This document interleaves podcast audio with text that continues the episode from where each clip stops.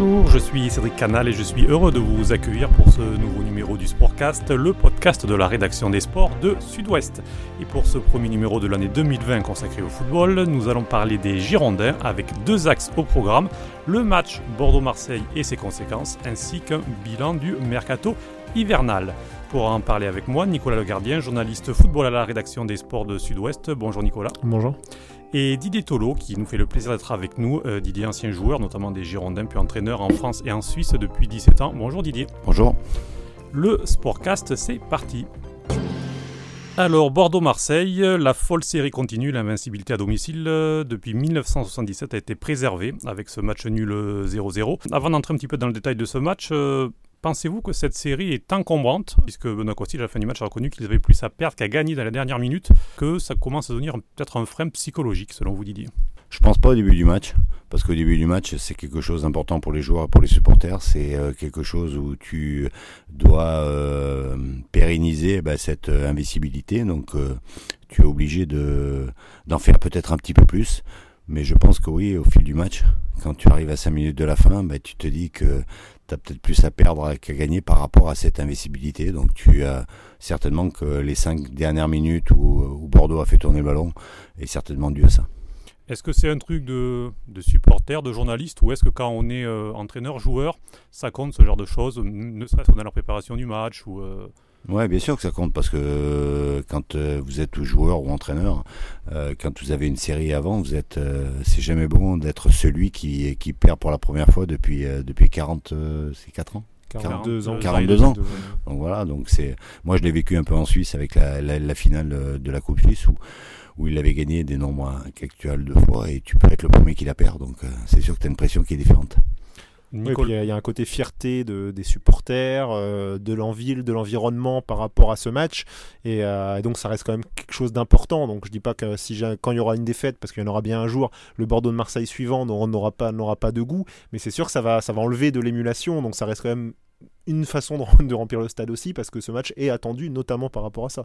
Donc c'est quelque chose d'important. Après, je, pour, le, pour le reste, je suis d'accord avec Didier et puis sur, le, sur l'approche et forcément sur la fin où effectivement c'est, comme un match de comme un match troisième match de poule euh, dans une compétition où, euh, où finalement un match nul vous suffit. Euh, ben, ben à la fin du match, forcément vous, vous prenez moins de risques. Quoi. Par contre, sur les, sur les dernières années, j'ai jamais vu une équipe de Bordeaux qui était inhibée par ça. Au contraire, sur, sur les dernières années, on a toujours vu une équipe qui finalement commençait bien ses matchs, commençait fort, élevait son niveau d'intensité pour ce match-là. Par contre, effectivement, souvent sur les fins de match, c'était vrai également les autres années, on a une équipe qui effectivement sur les dernières minutes, se, parce qu'on a eu des, on a eu des matchs nuls, on a eu deux matchs nuls en 2017 et 2018, euh, effectivement prend moins de risques effectivement dans les, dans les arrêts de jeu ou quelque chose pour aller chercher, pour pas se faire contrer, pour, pour éviter de se faire contrer. Mais surtout dans la période actuelle. Donc il y, a, quand même, à part ce résultat à Nantes qui, est positif, mais les résultats avant sont pas très très bons. Euh, donc tu sais que ça gueule un peu, tu sais qu'il y a le public un peu euh, vers toi. Donc c'est aussi le moyen de, de garder sa invincibilité, de, de, de, bah, de, de, faire plaisir un peu aux supporters. Donc c'est pour ça que dans les cinq dernières minutes, bah, tu te livres pas. Vous avez pensé de, de ce match euh, des Girondins? Peut-être une bonne première mi-temps, un peu plus difficile après Ouais, j'ai trouvé un match assez cadenassé finalement. Il n'y a pas eu de, a pas eu une équipe qui, qui s'est vraiment libérée au, cours du match. Il y a eu pas mal de déchets techniques. La première mi-temps était assez euh, convenable des Girondins et on a vu que plus ça allait, plus euh, pouvait être en difficulté. Mais, mais globalement, ça reste un. Euh, j'ai plus aimé euh, l'ambiance dans les tribunes que que, que, le, match en lui-même.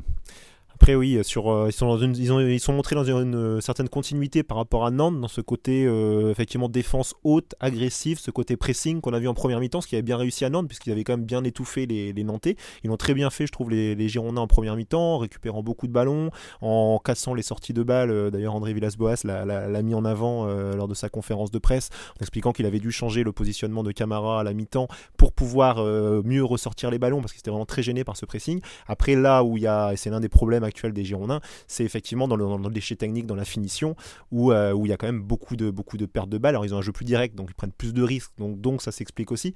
Mais c'est vrai qu'il y, y, y, a pas mal de pertes de balles qui fait qu'ils n'ont pas pu fructifier cette domination. Et après, on a senti en deuxième mi-temps que physiquement, ils, quand même, ils baissaient quand même de pied, qu'ils étaient plus capables d'aller chercher ensemble aussi haut qu'ils l'ont fait en première mi-temps. Donc ils ont petit à petit reculé, laissé le, laissé le ballon à Marseille, rendu le ballon plus vite. Et c'est là qu'ils ont été un un peu, euh, effectivement, une attitude un peu plus, plus défensive et, voilà, ils sont sortis un peu moins.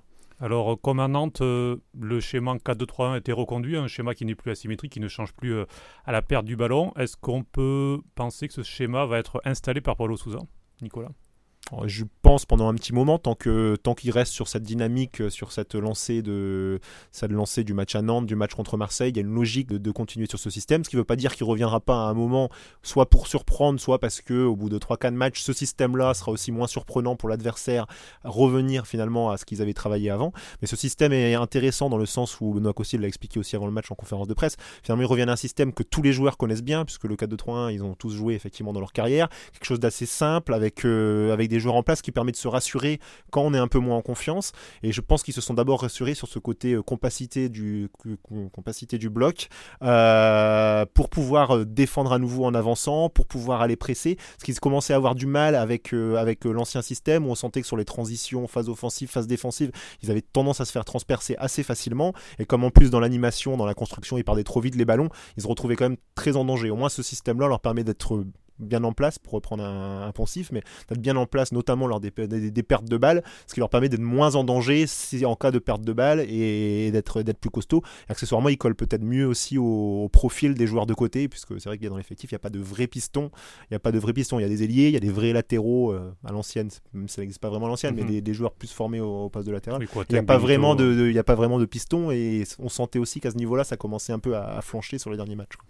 Alors Didier, je vais vous demander de vous mouiller un petit peu. Est-ce que Paulo Souza s'est renié du coup en, revenant en 4-2-3-1 alors qu'il avait son schéma euh, non, préférentiel on, on, se renie jamais, mais euh, moi là, moi je suis content parce que j'ai toujours dit qu'il pour le moment il n'y avait pas de plan B. Là c'est un plan B parce que parce que forcément les équipes s'adaptent. Euh, je pense que le système euh, qu'il a mis en début de saison est un bon système, mais mais qu'à un moment donné il a aussi ses limites par rapport aux joueurs, par rapport à la fatigue, parce que je pense qu'il y a beaucoup de, de, de, de on laisse beaucoup d'énergie dans ce système. Euh, il y a aussi, euh, j'avais senti les matchs d'avant, des joueurs enfermés dans un système et, et, et, pas très libérés. Euh, voilà, aujourd'hui, dans ce 4-2-3-1, il y a, il y a quelque chose de, de, de, de plus qui correspond, euh, comme le dit Nicolas, plus aux capacités et, à la forme des joueurs du moment. Et, et on voit, voit qu'une une équipe beaucoup plus compacte, une équipe beaucoup plus, je veux dire, agressive dans la récupération parce que les lignes sont plus rapprochées. voilà, aujourd'hui, il manque encore, euh, il manque cette, cette fluidité dans le jeu dès qu'on l'a récupéré parce qu'on la perd trop vite. Euh, mais, euh, mais oui, oui, je, pense que aujourd'hui, ça permet à Bordeaux de, de, de pouvoir, et, et dans un match, et au cours des prochains matchs de pouvoir avoir deux systèmes cohérents, soit en début de match, soit en fin de match, qui vont permettre aux Girondins de Bordeaux d'essayer d'avancer un peu plus vite. C'est ce que disait Nicolas tout à l'heure, André Villas-Boas qui a été surpris, alors que sur les derniers matchs, on avait plutôt l'impression que tous les adversaires savaient comment prendre Bordeaux. Euh, ben, Marseille au match aller, Strasbourg, enfin tout le monde. Il avait a, il a notamment été surpris par la position de, de Préville et de, euh, Rémi Houdin et de Wang, qui rentrait beaucoup à l'intérieur et, et, pour un seul camarade. Donc ça veut dire qu'il a fallu qu'en deuxième mi-temps, il, réadapte un petit peu. Euh, mais quand vous commencez à faire douter euh, une équipe euh, adverse, Marseille, en, vous gagnez déjà une mi-temps, alors que sur les, derniers matchs que l'on a pu voir, Strasbourg, tout ça, Bordeaux ne faisait pas douter l'adversaire parce que tout le monde savait comment Bordeaux allait débuter le match. là, il y a aussi la surprise, il y a aussi une adaptation, il y a aussi un changement en fin de, en fin de match qui peut être bénéfique. Eh bien, on va en profiter pour passer euh, en transition sur le second volet euh, en parlant du mercato et notamment de l'une des recrues euh, pour rester dans, le domaine offensif euh, puisque donc le, mercato s'est fermé le 31 janvier. Le bilan donc des Girondins c'est deux arrivées. Rémi Houdin de Reims, un contrat jusqu'en 2024 pour une indemnité entre 8 et 10 millions d'euros et le milieu espagnol Ruben Pardo qui lui arrive de la Real Sociedad pour deux ans et demi. Alors Rémi Houdin on l'a vu jouer déjà, il a commencé contre Lyon et donc il en est à quatre matchs joués pour l'instant donc trois comme titulaire. L'a vu euh, un petit peu à différents postes. Lors des deux derniers matchs, plutôt à droite pour entrer sur son pied, mais euh, parfois on le voit à gauche, parfois dans l'axe. Euh, quelles sont vos premières impressions, Didier, sur. ouais, Rémi Houdin, on le connaît. On sait que c'est quelqu'un qui. C'est un jeune joueur qui a, qui a des qualités, qui peut faire du bien à Bordeaux dans, dans, le futur, mais je suis pas sûr que c'était la priorité de ce mercato d'hiver. Nicolas? Ben, disons qu'après, si oui, sur, le, sur le, le, choix finalement de Houdin, je pense que c'était pas un poste qui avait été particulièrement ciblé comme un besoin urgent immédiat par Paulo Souza euh, pour améliorer l'équipe. Euh, je pense plus qu'il correspond à une opportunité qui est euh, d'un joueur qui était en fin de contrat dans un an et demi que un an et demi que le club suivait déjà l'été dernier, mhm. aimait bien. Il y avait Reims qui effectivement le fait qu'il ait plus qu'un an de contrat l'été prochain se disait peut-être que l'été prochain on pourra pas le vendre aussi cher que si que si on le vend maintenant. Donc les deux clubs finalement ont trouvé un accord par rapport à ça. Donc c'est plus une opportunité sur un joueur que le club avait repéré, que le club voulait, mais c'est plus une opportunité donc sur du sur du moyen terme finalement que sur un besoin ponctuel de l'équipe. Euh, voilà, c'est pas lui qui va changer le visage de l'équipe sur cette deuxième partie de saison. Par contre, ça permet de lui mettre dedans. C'est un joueur avec, avec du potentiel, un potentiel de progression. Donc, euh, donc c'est intéressant. On va voir ce qu'il va faire. Après, c'est vrai que sur ces quatre premiers matchs, il est d'autant plus difficile à juger qu'il a joué quasiment à quatre postes différents. Mhm. Euh, donc, donc lui doit prendre ses marques aussi dans le système de Paulo Souza avec ce changement de système. Il a été testé à différents postes, alors que c'est vrai qu'à Reims, il était dans un poste fixe, qui, était, qui était sur un côté. En plus, c'est un joueur qui a l'habitude avec Reims quand même d'avoir une équipe qui qui très costaud, plutôt mhm. tendance à jouer bas et à se projeter, à se projeter. Là, il a une équipe qui veut avoir le ballon, qui joue plutôt haut, donc avec des plus petits espaces, etc. Donc, donc il y a beaucoup de choses pour lui à appréhender. Donc c'est vrai que c'est difficile de le juger, euh, de le juger là-dessus. Après, c'est vrai qu'il apporte un autre, euh, un autre profil que peut être, que peut être Nicolas Depréville ou Wang ou même euh, Kalou et Kamano s'ils étaient utilisés à ces postes-là, parce que c'est un plus un meneur excentré mhm. quelque part, comme était Malcolm. Alors peut-être pas encore avec la, la, la qualité, la par Malcolm, mais c'est un peu ce, un peu ce profil-là que le club n'avait plus, surtout gaucher. Donc voilà, donc c'est un profil différent qui vient finalement compléter l'effectif. C'est aussi une, euh, ben, pour le club un investissement, puisque, puisque bon, son transfert va être payé sur le budget de l'année prochaine, mais, mais, un investissement sur, sur les prochaines années, donc sur une progression, que effectivement le joueur qui va transformer l'équipe sur la deuxième partie de saison. En plus, en plus, faut qu'il digère. Ce jour-là, il faut pas oublier qu'il était pratiquement transféré en début de saison, qu'il y, a eu un transfert raté. Quand vous avez un joueur qui est, il y, a, un transfert raté, vous vous traînez un peu les, voilà. Et puis après, c'est dur de vous remettre dedans. Donc euh, voilà. Mais je suis d'accord avec Nicolas. Pour moi, c'est un, c'est un mercato d'opportunité, mais pas un, un mercato de, de, de besoin euh, immédiat. Et justement, du coup, l'avant-centre euh, demandé par Paul Souza depuis 7-8 euh, mois déjà, depuis, euh, depuis l'été dernier, n'est pas arrivé. Est-ce que ça manque vraiment d'un avant-centre dans cette équipe? Alors, il y a Jimmy Briand qui a déjà mis deux buts depuis le début de l'année 2020, Josh Maja qui joue peu. Est-ce que ça peut être suffisant de, finir la saison avec ces deux-là pour viser une, quelque chose d'intéressant? De toute façon, aujourd'hui, aujourd'hui le mercato il est fini. Mm. Donc voilà. Après, voilà, il y a Briand qui, qui, a l'expérience, il y a Maja qui, qui, est, bon, qui est encore un jeune joueur, qui a, à mon avis, un potentiel intéressant l'a vu quand euh, notamment le, le, jour de son triplé où on l'a vu que ouais. ou dos but dans la profondeur, euh, ça a l'air d'être quelqu'un d'intelligent, ça a l'air quelqu'un qui est capable de, de mettre des buts. Euh, brillant, il faut, il faut pas non plus 50 occasions, mais mais je pense qu'un autre profil aujourd'hui, si on veut, si on a une équipe qui veut vraiment viser un petit peu le, le, haut ou le plus haut, il faut vraiment un, attaquant qui soit supérieur à, à ceux qui sont ici. Oui, bah, je crois que c'est la, déception, euh, voire plus, de Paolo Souza par rapport à ce mercato. C'est qu'il avait vraiment l'espoir euh, au mois de décembre, euh, après la première partie de saison qui avait été intéressante, même si ça s'était essoufflé en décembre, d'avoir un ou deux joueurs qui sont vraiment d'un niveau supérieur et qui lui permettraient de passer un cap. Et en priorité, cette avançante où lui s'imaginait effectivement un profil différent, donc il était plus sur un, sur un, attaquant costaud qui pouvait servir de point d'appui, etc. Et surtout un joueur d'un niveau, niveau international reconnu expérimenté Jimmy Brianley, mais dans un autre profil, vraiment buteur, etc., qui aurait permis d'apporter un vrai plus euh, à l'équipe. Euh, bon, finalement, on est arrivé au choix où le, dernier accord qui avait été pris, c'était avec l'attaquant international iranien de Rio Ave, où effectivement euh, King Street a dit non. Bon, ce joueur-là, est-ce qu'il aurait vraiment apporté ce plus? C'était un profil différent parce que c'est un joueur grand. Euh, voilà. Bon, par contre, c'est un joueur qui est neuf entre guillemets en, Europe, donc on ne sait pas exactement ce qu'il aurait pu apporter. Mais c'est vrai qu'après, hein, quand on a cité les noms, hein, c'est Giroud, euh, Slimani, euh, Benteke, c'est des joueurs qui ont été euh, approchés ou du moins sur le club s'est renseigné. Ils se sont rendus compte que financièrement et voilà, c'était pas, c'était pas faisable. Mais c'est des joueurs qui, eux, par leur expérience, par par leur étoffe, auraient pu apporter un vrai plus à cette équipe. Et là, ça aurait pu effectivement être être intéressant pour pour le court terme sur cette deuxième partie de saison pour euh, essayer d'aller chercher une cinquième place. Voilà, c'était vraiment un, vrai plus. Bon, ça n'a pas pu être fait. Euh, voilà, et je pense que Paulo Souza euh, pensait vraiment pouvoir et espérait vraiment pouvoir avoir ça sur d'où sa colère. Alors en revanche, il y a eu donc une seconde arrivée le dernier jour du mercato, Ruben Pardo, euh, milieu de terrain de, la Real Sociedad, alors qu'il a très peu joué en première partie de saison, hein, un seul match de Coupe du Roi euh, juste avant la trêve en décembre. Qu'attendre de ce milieu de terrain de 27 ans qui, qui, était un jeune très prometteur, mais qui depuis 2-3 saisons voilà, était un petit peu plus discret, Nicolas? Euh, mais c'est une bonne question. On est un peu plus aussi à nouveau dans, de l'opportunité. Que c'est un, joueur qui a le style de jeu qu'aime Paulo Souza, parce que Paulo Souza justement cherche à avoir la, possession du ballon, avoir une, qualité technique, une qualité de passe qui manquait quelque part à cette équipe et qui manque toujours à cette qualité de passe, donc euh, de, à cette équipe. Donc euh, Ruben Pardo peut apporter ça.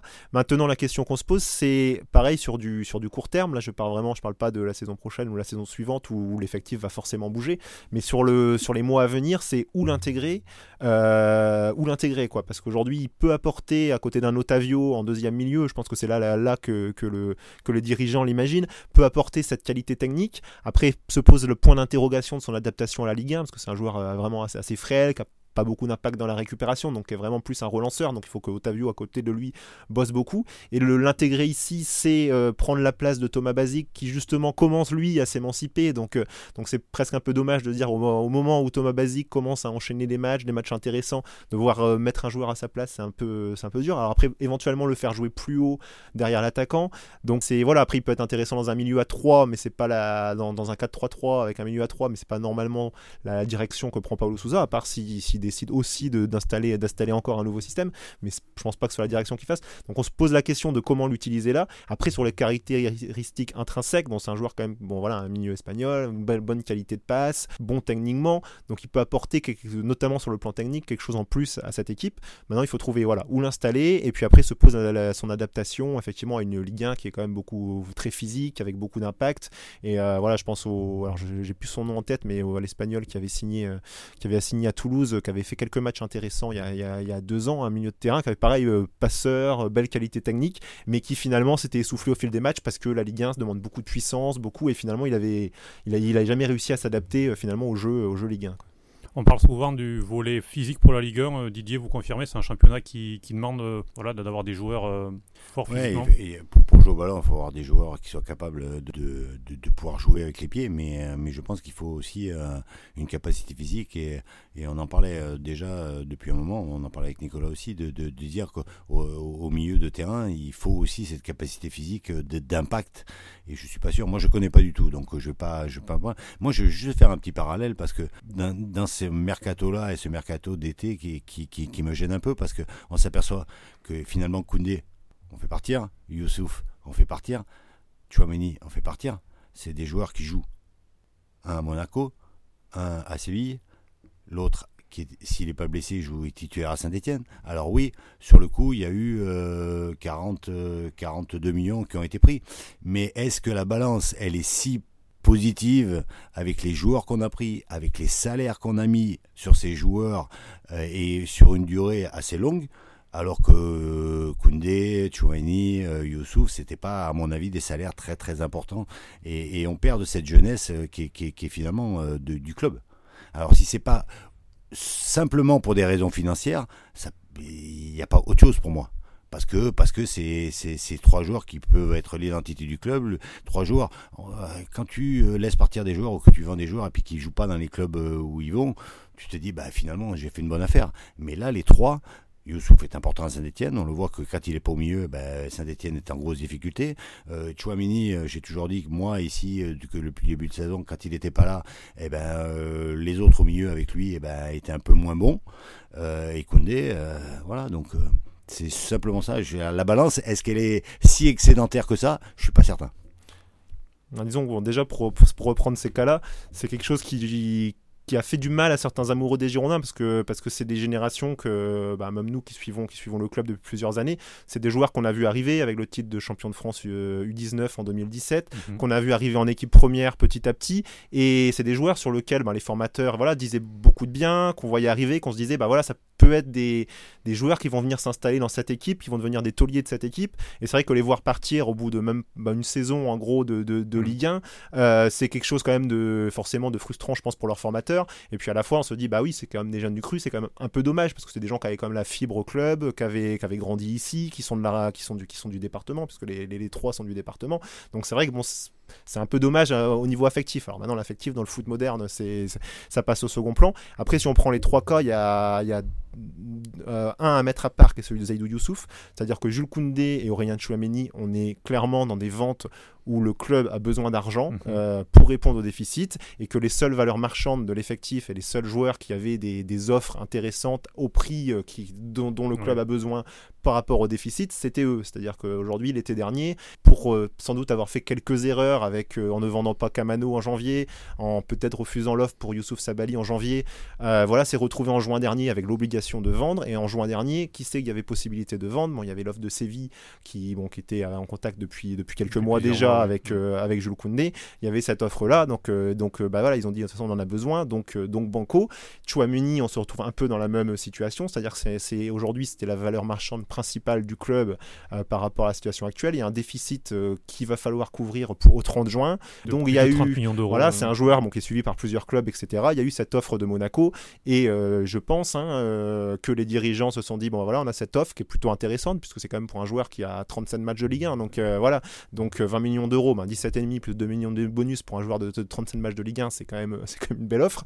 Donc, euh, donc ils se sont dit, bon bah voilà, on ne sait pas si on l'aura en juin, on ne sait pas ce qui va se passer, bon bah on l'accepte, et donc il est parti. Donc là, c'est vraiment purement financier. Saïdou Youssouf, c'est encore autre chose, que lui, il est resté un an de contrat, et lui, finalement, le club le fait que euh, de, il, il, a été lancé, c'est le premier à avoir été lancé par Jocelyn Gourvenec, euh, donc en 2017, et que après, ses, successeurs ont jamais trop trouvé son poste, l'ont fait jouer un poste d'ailier droit qui n'est pas celui lequel où, lui voulait jouer, pas forcément le, celui où il s'épanouissait le plus. Or lui espérait avoir sa place au cœur du jeu, euh, voilà, et personne ne lui a donné envie, entre guillemets, il avait, il avait une offre de prolongation, mais personne ne lui a donné envie de dire tu vas être la pièce angulaire du projet, on va te mettre au cœur du jeu, et tu vas, et voilà, parce que lui non plus, dans ses apparitions, il a jamais été régulier non plus, donc peut-être qu'il a pas donné à ses entraîneurs la, garantie. Donc là, c'est vrai que c'est un projet club de se dire, bah, est-ce qu'il faut lui laisser le temps, même s'il est pas bon certains matchs, et le garder. En tout cas, on lui a pas donné cette envie-là, et aujourd'hui, il était dans une démarche de, de, une démarche de départ. En plus, bon, c'est vrai qu'il est proche de Jules Koundé qui, est parti.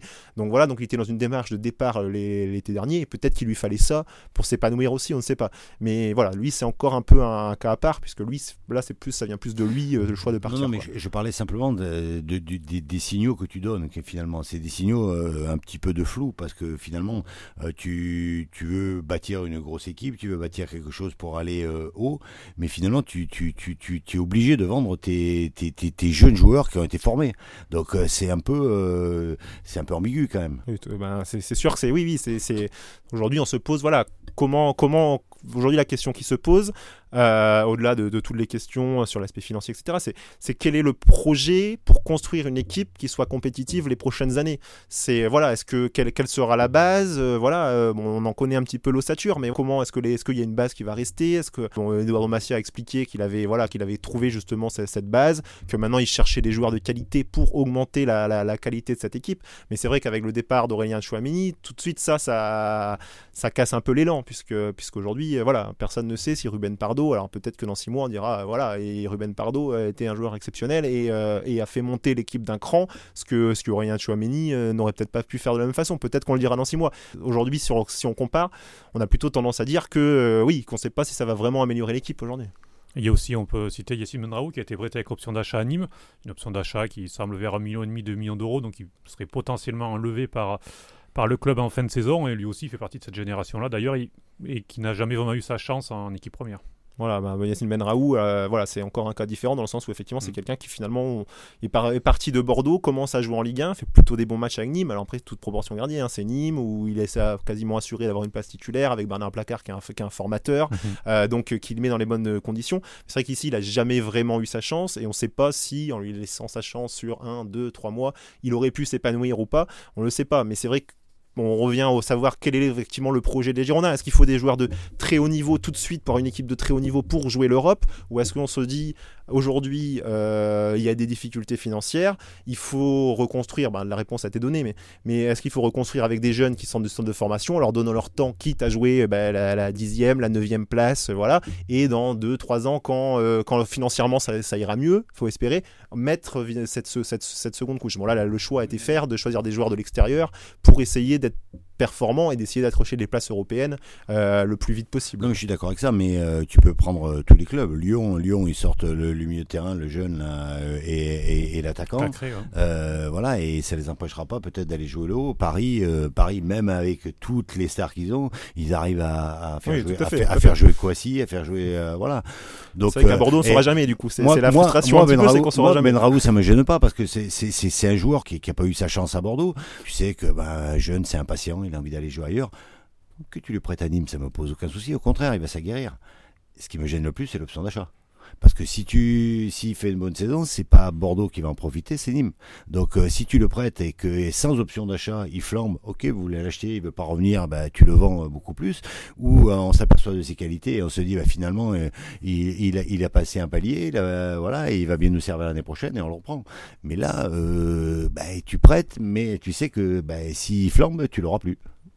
C'est d'ailleurs, alors même s'il n'a pas été formé au club, mais le débat euh, qui agite aussi certains supporters, c'est le même cas pour Raoul Bellanova qui, euh, a été recruté au Milan AC en janvier dernier, prêté euh, à son club formateur pour finir la saison, qui est donc arrivé cet été à Bordeaux, qui aura donc joué un match de Ligue 1 et qu'on n'a pas revu ensuite, et qui là a été prêté donc 18 mois à l'Atalanta Bergame, avec option d'achat aussi, donc c'est un peu le même cas. si il performe, il restera sûrement en Italie. Mmh. Nicolas, sur ce cas de Raoul euh, Bellanova bah, C'est vrai que oui, c'est un point d'interrogation. Il a fait un match où effectivement bon, il, est clairement passé à travers euh, à Angers. Euh, après, il a été écarté par, par Paolo Souza. Il n'a pas envoyé les signaux à Paolo Souza pour euh, lui donner envie de le remettre sur le terrain, parce que c'est quelque chose d'important. Si on prend le cas de Thomas Basic, Thomas Basic a été écarté par Paulo Souza en août, et euh, pendant 2-3 mois, il n'y était pas, il n'était pas à l'entraînement, etc. Il est resté, et il y a eu un déclic à un moment, qui, par des discussions, etc., qui, qui l'ont fait un peu réagir. Paulo Souza l'a remis, le remis dans la boucle, il a eu sa chance contre Monaco, il a été bon, il a repris sa place. Raul Bellanova n'a jamais envoyé ça après avoir été écarté contre, contre Angers, il a jamais envoyé des signaux à son entraîneur en disant voilà.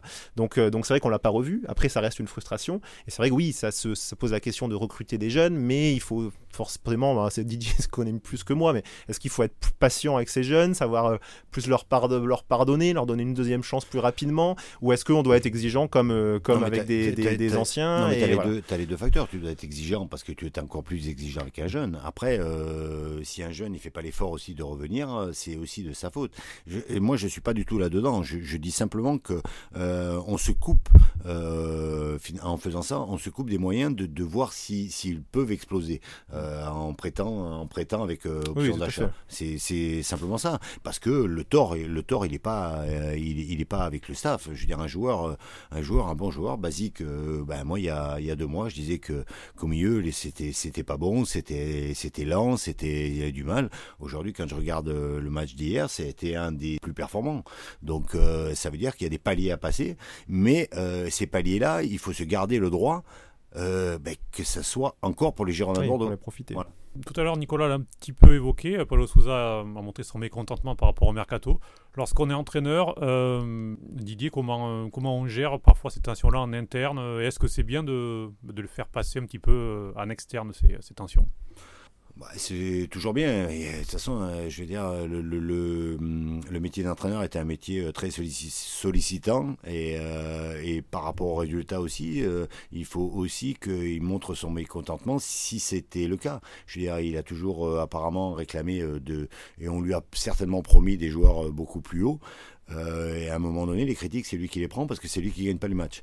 Donc à un moment donné, c'est aussi de bien de dire les choses et de les dire euh, voilà assez cash parce que euh, parce que s'il n'y a pas de résultat et qu'on le recrutement n'a pas été dans le sens de l'entraîneur, bah, c'est bien que tout le monde soit ciblé. Il avait notamment montré aussi à la Fiorentina pour le Souza un petit peu ce, tempérament-là, en partant un petit peu en guerre avec ses dirigeants à la fin de sa deuxième saison. Est-ce que vous pensez, Nicolas, que ce mercato va laisser des traces, euh, l'entraîneur et ses dirigeants?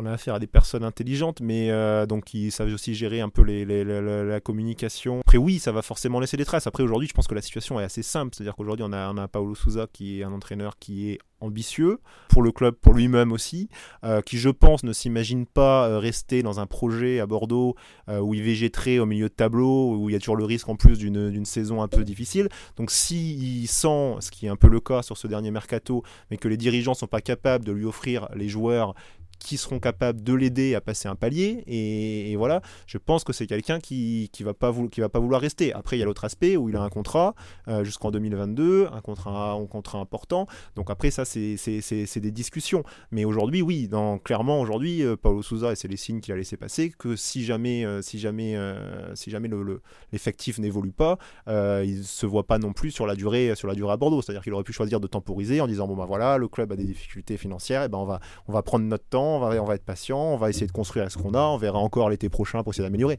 C'est pas ça. Là, lui, lui, il veut, il veut performer maintenant, il a de l'ambition maintenant. C'est vrai que quand il a été recruté donc par GACP, par euh, l'ancienne équipe de actionnaire, c'était avec un discours de on va jouer le top 5, avec un discours de réinvestissement de 80% des ventes euh, dans, dans, des rachats de joueurs, ce qui aujourd'hui n'est pas le cas. C'est-à-dire que le, réinvestissement n'a pas eu lieu. Puis, euh, puis aujourd'hui, l'équipe a pas, c'est pas un effectif du top 5, même si finalement la cinquième place n'est pas très loin. C'est quand même pas une équipe où on dit voilà, elle doit jouer le top 5. Aujourd'hui, s'il finissent entre 5 et 10, c'est une, une bonne saison. Il est, dans cette situation-là. Et effectivement, avec cette sortie-là, il s'inscrit pas comme quelqu'un qui dit voilà, je vais prendre mon temps et je vais accompagner avec la patience. Avec, c'est, c'est aussi un signe clair à ses dirigeants que ça n'évolue pas, sachant qu'après, il y a un contrat euh, entre les deux parties et que, que, forcément la question se posera dans les, dans les prochains mois. Euh, si jamais il y a une séparation, euh, il y a une séparation. Et auprès de l'effectif actuel, Didier, vous pensez que c'est vécu comment par les joueurs euh, ben, lorsqu'un entraîneur euh, répète qu'il n'a pas les joueurs euh, souhaités? Parce qu'il y a des joueurs qui sont là et qui, et qui font les matchs. Ouais, c'est aussi à double tranchant c'est aussi à double tranchant parce que bah parce que vous avez ceux qui sont assurés de leur place et qui se disent finalement on aimerait bien avoir des recrues et ceux qui se battent pour avoir leur, leur place tous les jours et puis qui se disent euh, ouais mais nous on est sur le terrain donc on est on est finalement un peu le, le bouche-trou parce qu'on attend euh, plus haut donc on, dévalorise un peu certaines certaines valeurs. Donc quand je dis que c'est pas forcément on, on, peut le dire après je pense que ça doit pas être répété euh, ça doit pas être répété tout le temps. Après euh, voilà Paulo Souza est assez bon Euh, je le trouve très bon même, même très très bon. Euh, mais euh, mais voilà, après je trouve que c'est un, double tranchant. Donc si vous avez les résultats, si vous êtes là, après on, s'aperçoit que quand il y a un peu des difficultés, ben, ça peut se retourner aussi contre contre l'entraîneur, contre le staff, contre le club. Oui, après, dès après le match contre Marseille, là, il est, il est, il est redescendu, entre guillemets, il a passé son message à ses dirigeants euh, donc vendredi, et il est reparti avec un message plus envers ses joueurs, en disant, voilà, ben, déjà qu'il était très content de ce qu'ils avaient montré, euh, dans l'engagement, dans, dans, ce qu'ils ont mis en place, dans la, voilà, il a eu un message très positif. On a, il y a une phrase notamment qui est, qui est, qui est importante, c'est on doit croire en nous-mêmes. Donc c'est vrai que, voilà, c'est, il a passé son message aux dirigeants, maintenant il repasse son message aux joueurs en disant, bah, il reste, il reste 16 journées, ben, à nous de croire en nous-mêmes pour aller, pour faire la, la, fin de saison, la fin de saison, voilà. Donc, euh, donc il sait effectivement manier, manier la com et je pense que passer son message aux dirigeants.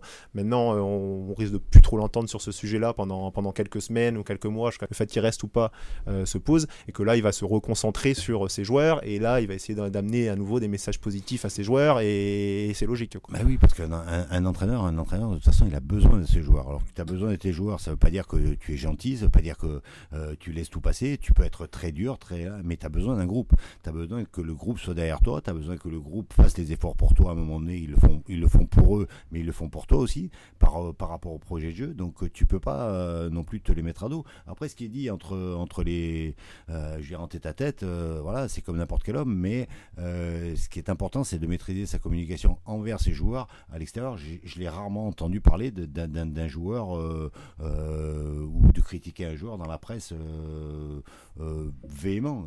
Après, voilà, je pense que c'est comme voilà, c'est critiquer quelqu'un dans la presse, c'est aussi euh, euh, le meilleur moyen de se faire euh, prendre un coup de hache dans le dos. Donc voilà, les choses elles se disent en tête à tête. Je pense que voilà, il maîtrise son groupe. Maintenant, un entraîneur, il faut des résultats. Et donc justement, pour terminer avec cet effectif, au vu de la situation après 22 journées, Didier, je vais vous demander un petit peu de vous mouiller. à quelle place va finir Bordeaux en fin de saison? Ventre mou du championnat. C'est-à-dire 8-10 à peu près par là? Ouais, je dirais entre 8 et 12. D'accord. Nicolas, tout à l'heure, vous disiez un effectif 5-10 au mieux, c'est ça? Oui, moi je les vois aller à une, huitième place s'ils arrivent à bien négocier le, le, passage. C'est-à-dire que là ils sont repartis sur du, positif. Ils ont trois matchs euh, importants là, avec les deux déplacements à Brest, à Metz et la réception de, Dijon. C'est un passage important. S'ils le passent bien, ils peuvent euh, pourquoi pas se donner une fin de saison un peu intéressante parce que la sixième place pourrait être potentiellement européenne, à rester dans ces eaux-là, à se battre pour ça et à ce moment-là à finir vers une vers une vers une huitième place, euh, voire mieux. Si jamais ils négocient mal ces places, qui retombent là, les écarts vont commencer à se creuser. Forcément, bah, la, saison est un peu bâchée, donc ça joue, je pense, aussi sur, sur l'intensité et la motivation. Et peut-être que ça sera plus autour de la 12-13e place. Mais je pense que là, on va, encore avoir une période charnière. Ils ont plutôt bien négocié Nantes et Marseille, qui étaient deux matchs charnières, parce que là, c'était ce qui se jouait, c'était une, éventuelle crise sportive. C'est-à-dire que là, deux défaites, ça aurait été, été assez catastrophique et aurait ajouté une, crise, une vraie crise sportive. Euh, ils se sont bien passé ça, ils sont sortis de ça. Je pense qu'on est à peu près à l'abri, sauf catastrophe, d'une crise sportive ou d'une grosse. Voilà. Et maintenant, ils ont ces matchs pour se, quelque part, ces trois matchs pour s'offrir une, une fin de saison intéressante et pour continuer à jouer euh, et continuer à batailler euh, dans le haut. Mais ça va être révélateur de, de, de, de, ta fin de saison parce que les deux matchs qui t'attendent, c'est à Brest qui est très très performant chez lui et, à Metz où euh, si tu mets pas le bleu de chauffe, tu vas faire comme ça d'Etienne ou tu peux en prendre trois. Donc ces deux matchs à l'extérieur vont vraiment être révélateurs de, de, ton, de ta fin de saison, de comment tu peux la finir. Sachant que jusqu'ici, ils ont plutôt été performants contre les équipes dites de seconde partie de tableau, donc euh, ce sera aussi euh, l'occasion de, vérifier cet état de, fait euh, sur leur saison. Eh bien, messieurs, merci beaucoup. Donc, rendez-vous le, 23 mai pour voir le classement final des Girondins de Bordeaux, sachant que je vous rappelle qu'il n'y a plus de coupe à jouer, puisque les Girondins ont été éliminés des deux. Donc, l'Europe passera éventuellement seulement par le championnat. Eh bien, en tout cas, merci Didier d'avoir été avec nous. Pour rappeler, après un petit break euh, suite à la fin de votre aventure avec euh, Nancy, euh, est-ce que l'envie de retrouver un banc est présente et est-ce qu'on vous verra donc bientôt sur, sur un banc d'entraîneur ouais, j'ai eu une opportunité bon, il n'y a pas très longtemps. Je ne je me voyais pas partir si loin que ça. C'était une sélection, mais c'était pas, c'était pas vraiment pas, ce que j'avais envie. Donc là, oui, j'ai, j'ai profité de mes enfants, j'ai construit ma maison. là, je suis frais dans ma tête. Donc, euh, ouais, je vais me remettre sur le marché pour essayer de trouver quelque chose. Notamment en vue de la saison prochaine, je suppose, puisque les contacts des fois sont assez tôt. Euh. Oui, ou vu la saison prochaine, ou euh, voilà, ou avec aussi peut-être une expérience de, comme je l'ai pu le faire en Suisse ou à Nancy, de, de sauver quelque chose qui, mhm. où ça part un peu en vrille. Eh bien, on vous le souhaite en tout cas et on suivra euh, votre avenir avec attention. Merci. Et merci Nicolas. Euh, on vous retrouve dans les pages du quotidien sur le site sudouest.fr pour tout le suivi de l'actualité football, notamment des Girondins. Et puis merci à vous surtout de nous avoir suivis. Vous pouvez retrouver ce numéro du Sportcast et tous les précédents du catalogue podcast de Sud-Ouest Rugby, Politique, 20 ou encore des dossiers spéciaux comme euh, celui, je vous le recommande notamment sur la chute du mur de Berlin, très intéressant, ou un actuellement sur les municipales à la rencontre des maires de notre région. Euh, tout ça c'est sur sudouest.fr ou encore sur notre page Pipa, Spotify, Deezer, YouTube, euh, iTunes ou encore Google Podcast. Ciao ciao